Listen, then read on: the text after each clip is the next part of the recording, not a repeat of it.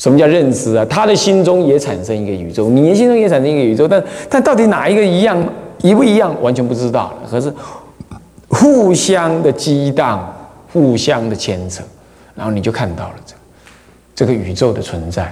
那你在你我在这个宇宙法界当中生活，也动一法而牵全身，相互的感染影响。这个世界也是这样，啊，那起海啸了哦，那这边台湾就捐款啦，然后有些想法、有些讲法啦，那么呢经济上有些变化啦，有人要去玩，那可能稍晚一点才去南洋去玩啦，什么什么的，也是这样子互相牵。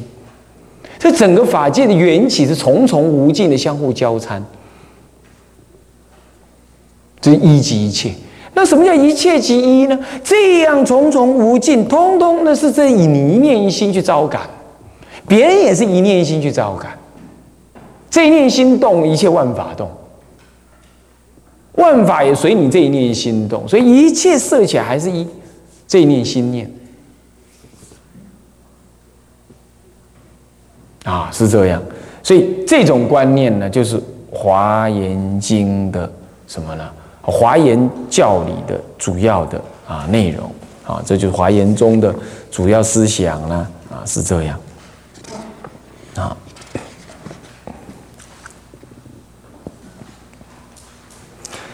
那 当然，华严中从法藏大师呢，在发展到最极致。那么接下来呢啊，是清凉城关啊。那么呢，清凉城关。清凉城关，他这是四祖。其实他自己呢，早年呢，受到天台思想、禅宗还有起信论的见解影响也很大，所以他后来在解释华严华严宗的时候，又稍稍的跟法藏有所不同。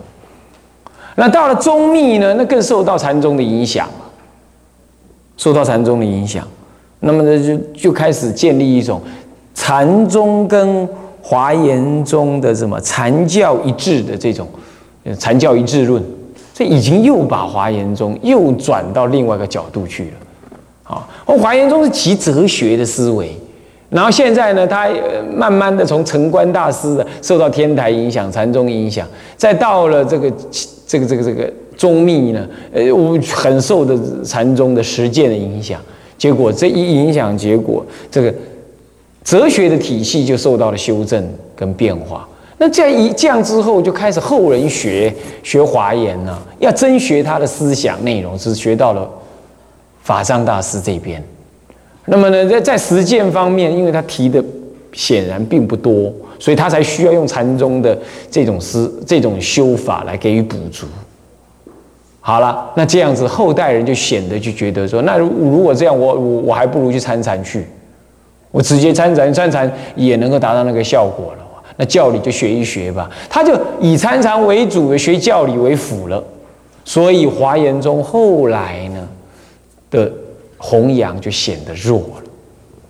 所以你看一非得要像天台这样教贯双美啊，你才会觉得说学天台一切皆足。所以学的人就比较始终，也会比较啊延续。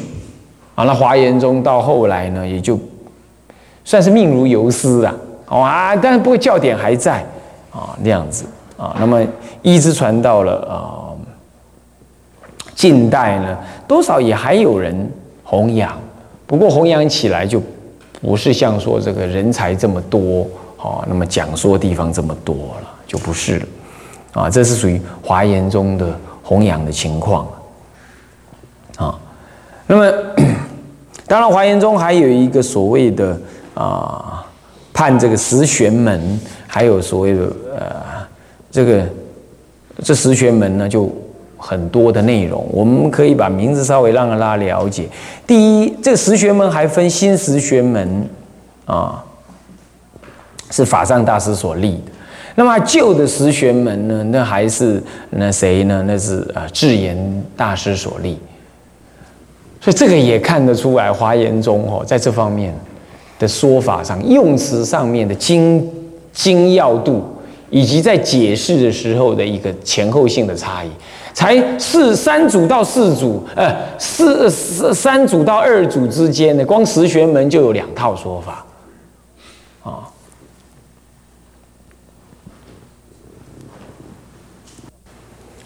啊这也对于他的弘扬有些伤害。那么十玄门呢，这个显手法藏的新十玄门，我们没什么时间解释，不过让大家知道一下这个名词。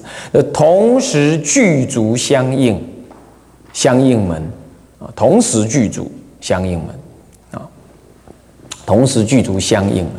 第二呢，叫做广狭自在无无碍门啊，广狭自在无碍啊，无碍。再来一多相融不同门。啊，一多相融而又不同，啊，相不融门，这些都是在讲他的刚刚那个法界三观，法界缘起的三观了。他把它开成不一样的说法，好，跟观察的方式而已啊。在诸法相即自在门，诸法相即，灯灯相照啊，那互相的相即，你你也照我，我也照你，但是很自在啊，嗯，都可以互相相摄。再来，秘密显隐俱成门，啊，显跟隐呢都俱成。再来，维系相融安利门，啊，那第七是因陀罗王法界门，啊，再来托世显法生解门，啊，第九是主伴，啊，伴，啊，同伴的伴，啊。主办圆明具德门，啊，那第十是十界格法义成门，嗯，十世十世格法义成门，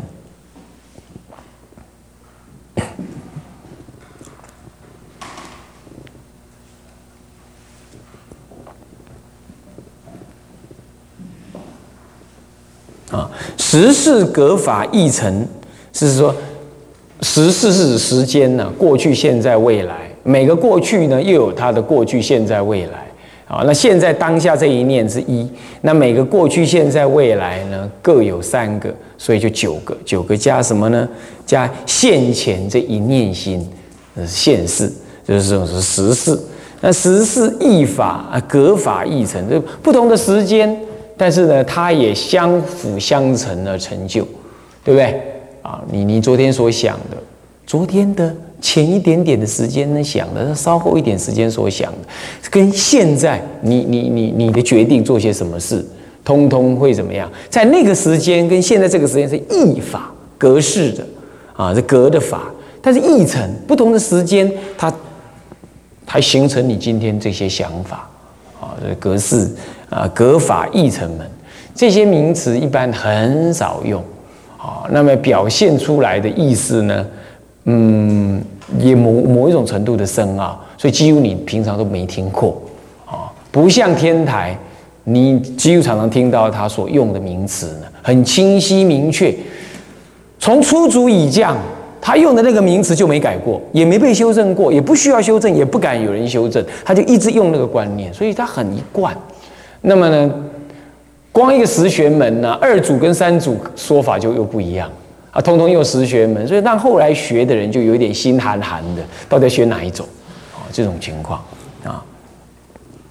好，那么呢，这就是华严宗的大概了。好，所以华严宗目前为止，它的弘扬呢，也需要有心的人啊，主要是以法界含容，那么呢，法界无尽的缘起，一多相即这种观念。来建立他的法界观的。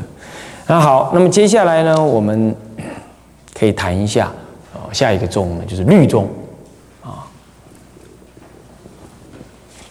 律律宗戒律呢，怎么会成宗呢？出家人一定要守戒律，乃至在家人也得要在守在家人的戒律。只是说，因为戒律呢，从西域传到中国呢，这在内容相当的多。而且部派也不一样，那么呢，他对于戒体的看法呢也不同，所以因此对于戒体看法不同，对于戒律的持守的态度呢也有紧有松，有强有弱。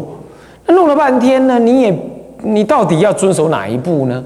这就行，就对中国人这种统一思想很很强的的这种民族来讲，他就要去找寻一种解释的道理。跟综合的想法，这在像西藏啊，西藏到现在，他就是一说一切有部律啊，萨婆多论的萨婆多的呃这个这个这个这个律，他就永远是是依止这个，他也没变。那么呢，这个论师呃所说只是参考，要以戒本为根本。在中国的话呢，他认为各部律所传来啊，都有它的价值，也要做一个总和。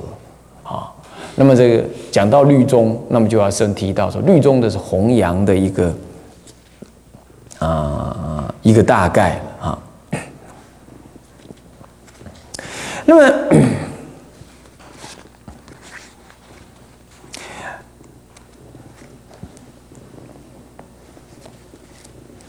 戒律的弘戒律的弘扬，其实我们一般今天如果谈到啊律宗的话，我们就讲哦南山律南山律。其实我要告诉各位，律宗不不是只有南山律。要讲律宗，要讲戒律，从首先就要讲到戒律。戒律呢，根本就没有一个在佛寺时代根本就没有一个所谓南山律这个东西没有。那么这个就要提到了呃当时戒律的红传了。戒律的红传是这样子的：最早佛入灭的时候呢，佛入灭，那就有佛弟子呢在说啊，老子已经死喽。我们现在的行为呢，我们现在大概就没有人什么人可以管我们喽。我们可以比较自在一点的啊，看怎么该怎么样就怎么样过日子。那么这个话呢，被迦摄尊者所听到，他想：哎呀，佛才刚入灭，这佛弟子已经准备要自己过日子。啊，已经准备要自己怎么样呢？按照自己的方式来过生活，这实在是非常不好。为了这样子呢，所以他要去结集。所以刚开始的结集是以结集戒律为为出发心的。那么迦摄尊者不是迦摄尊者结集戒律。今天有人在批评说，哎，迦摄尊者呢建立什么八敬法啦，这这是违背什么？不是佛法平等？哎，什么让女人好像说，哎，不能够自由啊？不是的，女人守八敬法，这不是不是迦摄尊者造的，这是迦摄尊者提供一个场地，纠集大家来把戒律由优婆离尊者送出。五百罗汉当时是在七叶窟里头结集，那七叶窟的那个山洞很窄很窄，有神通的人才能进去，五百个神通阿罗汉进去。阿难后来也证得了啊，这个罗汉果，那么他才能进去。进去之后呢，开始结集戒律，然后接着顺便结集经，然后也结集的部分的论，啊，论述是这样，主要是结集戒律跟经。那么他讲怎么结集呢？优优婆离尊者送出了什么？送出了戒。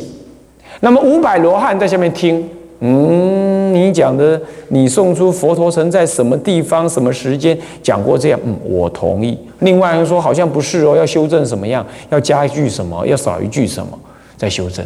这样每送出一句呢，那么就修正一次。那么由五百罗汉来修正，这是很严谨的方式。当时的人记忆力很好，因为他们并没有文字记录，也没有纸张来记录，他们要纯靠记记忆的。所以每一个人都是记了一堆的戒律在怪在脑子里头。你送出是因为优婆离尊者对戒律的研究特别的好。那么呢，他来送出呢，啊，大家来什么？怕他记错了，大家来肯定。所以经由五百个阿罗汉，有神通智慧很殊胜啊，定力很足的阿罗汉呢，来印证的。你怎么可能说那戒律是错呢？那个时候呢，在一个节下安居九十天当中，分八十次把它送出，分八十次，八十次的集合，听得懂意思吗？总不能一天到晚坐在那里嘛，要吃饭，要托钵，是这样子的。所以说，他分八十次来送出，九十天当中分八十次的集合来送出，那么就叫做八十送根本律，叫八十送律，现在听得懂吗？就是八十送律。这个是佛陀入灭之后第一次真正大家统合起来、统一起来，而没有什么意见，没有什么大家不同的意 不同的意见送出的一个根本律，叫做八十颂律。那么此后呢，这八十颂律呢，就由迦摄尊者也听到了，那么他还把它诵持下来。那么由迦摄尊者也把它背下来。那么的阿难呢，怎么的？那这这这就把它也传给了阿难。其实不用谁传谁。当当时阿难也在场，啊，不过就是尊重这个大师兄，所以迦摄传给阿难。阿难呢，再传给他的弟子，叫做莫田地这个人，啊，莫田地这个人。然后呢，在莫田地再传给桑那和修，那第四传了桑那和修。桑那和修呢，再传给了优婆渠多尊者。优婆渠多尊者弟子非常的多，哦，那么呢，他呢？已经第五传，已经差不多佛灭后一百年了。佛灭一百年了。好，这一百年过去之后啊，你知道啊，这个时候呢，这个优婆渠多的弟子啊，相当的多。其中呢，有五位弟子啊，对戒律呢较比有研究。那么他们就将这个十诵律所传递下来的，他觉得说时代稍有不同了。那么对于这个十诵律里，呃，八十诵律啊，这个根本律啊，开始看法就有一点分歧。可能对于他的解释，也可能是这过程这一百年当中，其实又有些加加减减。为什么在结集当中是五百阿罗汉，可是佛的弟子不只是五百阿罗汉，其实还有窟外结集的什么呢？七百罗汉的结集，那是由富罗那尊者所领导的，他主要也送出了窟外的结集。因为富罗那尊者也是大阿罗汉，而且他讲经说法特别的、特别的什么应机。那么他的领他领出来的七百个大阿罗汉呢，也都是阿罗汉。那么他没有时间赶回来加入这五百罗汉的结集，结果他还有他所认知的佛法没有被结集出来，他觉得有所可惜。那么他也继续在窟外另外结集，以可应该也是用类似的方法送出属于窟外结集的部分。那么在刚开始这两种结集互相会互相对照，可能有少分的差异，大家觉得没有什么重要性。慢慢的经过这个五代流传呢，啊，从迦摄尊者到阿难，到莫田地，到桑那和修，到优婆渠多。这五代在一传之后，是已经佛灭后百年了。那么呢，人根已经开始变化了。怎么讲变化呢？这佛世时代啊，这阿难尊者就跟着佛。到了佛入灭后，阿难尊者在七八十岁的时候呢，他有一次到尼连禅河喝水呀，哎，他就觉得他就哭了，他流泪。侍者问他为什么，他说：“我跟佛在世的时候啊，泥莲禅河的水呢？哦不，他不是喝尼连禅，他喝那个。”牛奶、羊乳还是牛奶？他在喝那个牛奶啊，他就觉得他就落泪，他就试着问他说：“为什么你落泪？”他说：“我佛在世的时候啊，我喝泥莲禅河的水都比现在我喝的牛奶还要好喝。”这代表什么意思？代表众生的医报，周边的这个医报衰减的非常的快。佛在世时候，连水都比牛奶好喝。而当时的牛奶真的叫牛奶哦，还不是现在用泡的啊，或者是去买的整罐的这样，还不是这样子的，你就可想而知。那现在的牛奶能喝吗？你就可以了解。那么这种情况就表示人根的肉劣，所以你可以讲佛佛才刚入灭，到阿难尊者才八十岁，都可以让这个戒律，呃，让这个人根的医报变化成这么大，那可见。佛灭灭后一百年，已经他再传弟子第三代的时候呢，哦，这情况就不一样。他漏略还有另外一个原因，另外一个例子可以看出来。呃，优婆渠多尊者有一次要去见一位老比丘尼，那个老比丘尼活了很久，活了上百岁，他见过佛，他见过佛，他也想去拜访他，看看佛世时代是怎么样。你要知道哦，这个优婆渠多尊者是大阿罗汉哦，他手下正得阿罗汉果的，他几乎叫做第二尊佛，就是叫做无相好佛。为什么无相好？他没有佛的那个相好以外，他度众生正阿罗汉多到什么样？多到数不清楚，这么多，你这么好，然后他就见那位老尼师。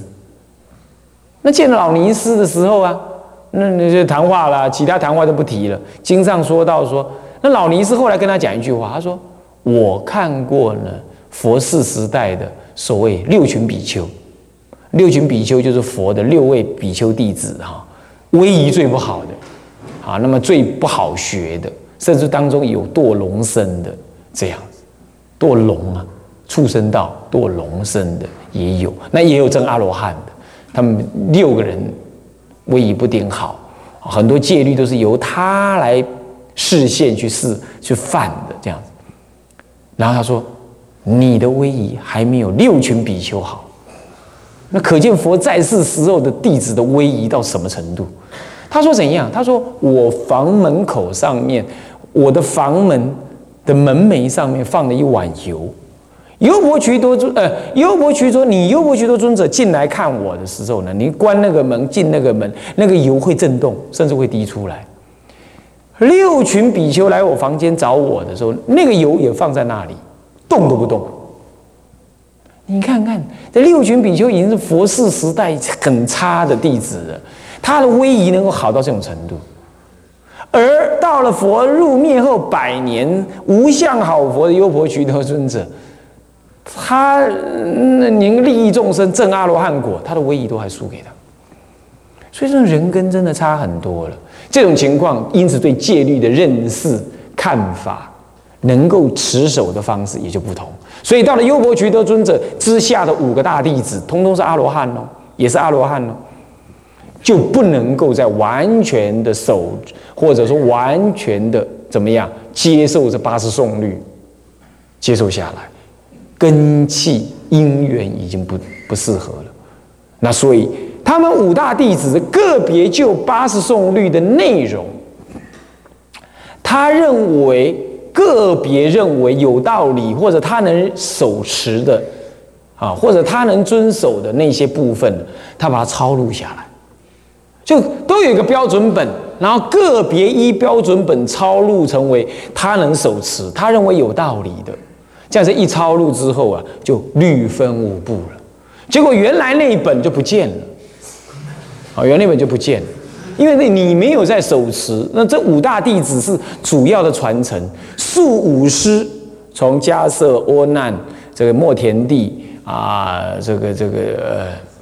桑那河修到这个优婆渠多，这数五师从桑那从从优婆渠多桑那河修到优婆渠多，只有这数五师数这个数的从前到下，从上到下这样数五师，最后从优婆渠多分成五横五师的时候，横五师就开始分章这个佛法戒律的五部诸位这样了解吗？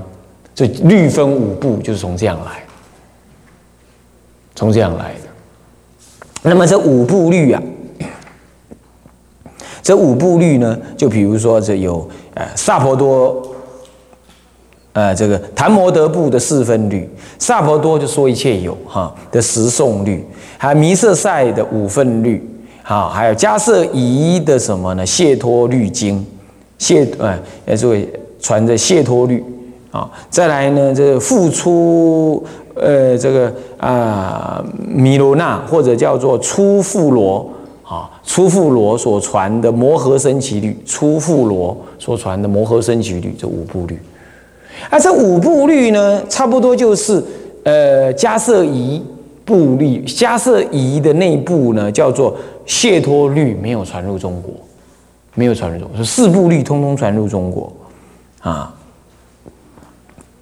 好。这就是当时，而且当时传入中国的是以萨婆多部的十颂律先传入中国，啊，先传入中国，然后慢慢的再传入弥色赛部的五分律，弥色赛部五分律，还有升旗律也慢慢传入，到了第三次传四分律，法力律师开始呢就传传讲四分律，这是四分律的红传进来，这个都跟。道宣律师无关，南山律无关，这只是他根本律传入，在中国呢开始被注意的过程，这样懂吗？懂意思吗？所以律分五部，然后慢慢的传入四部，而且先后传入，先从十颂，再到了五分，再到了什么呢？呃，这个这个这个升旗律，啊，再到四分律，然后再到升旗律传入。到了后来，唐朝的时候易经三藏再重新传出一部叫做《根本说一切有部律》，这是已经到后期了，加入更多东西，做更多的分别。因为律分五部，后来又再分呢，诸位啊，又再分呢。又是因为持守的能力、地方的不同、看法跟记忆，当时传来的一直传承的戒律的内容不同了，又在分，所以分成五部律、十八部律、二十五部律等等，就传了很多，是这样。在中国主要传这四部律，这根本律分成横五师之后的五部五部律中的四部，这样诸位了解吗？至于怎么样子发展成为中国的律宗的，那么这个部分呢，我们在。啊，下一堂课再跟大家讲。现在时间已经到啊，向下文长，复以来日我们回向。众生无边誓愿度，众生无边誓愿度；烦恼无尽誓愿断，烦恼无尽法门无量誓愿学，法门无量誓愿学；佛道无上誓愿成，佛道无上誓愿成；自归佛，自归佛；当愿众生，当愿众生理解大道。发无上心，自归依法，当愿众生深入经藏，智慧如海；自归一生，当愿众生同理大众，一切无碍。愿以此功德，庄严佛净土，上报四重恩，下济三途苦。若有见闻者，悉发菩提心，尽此一报身，同生极乐国。南无阿弥陀佛。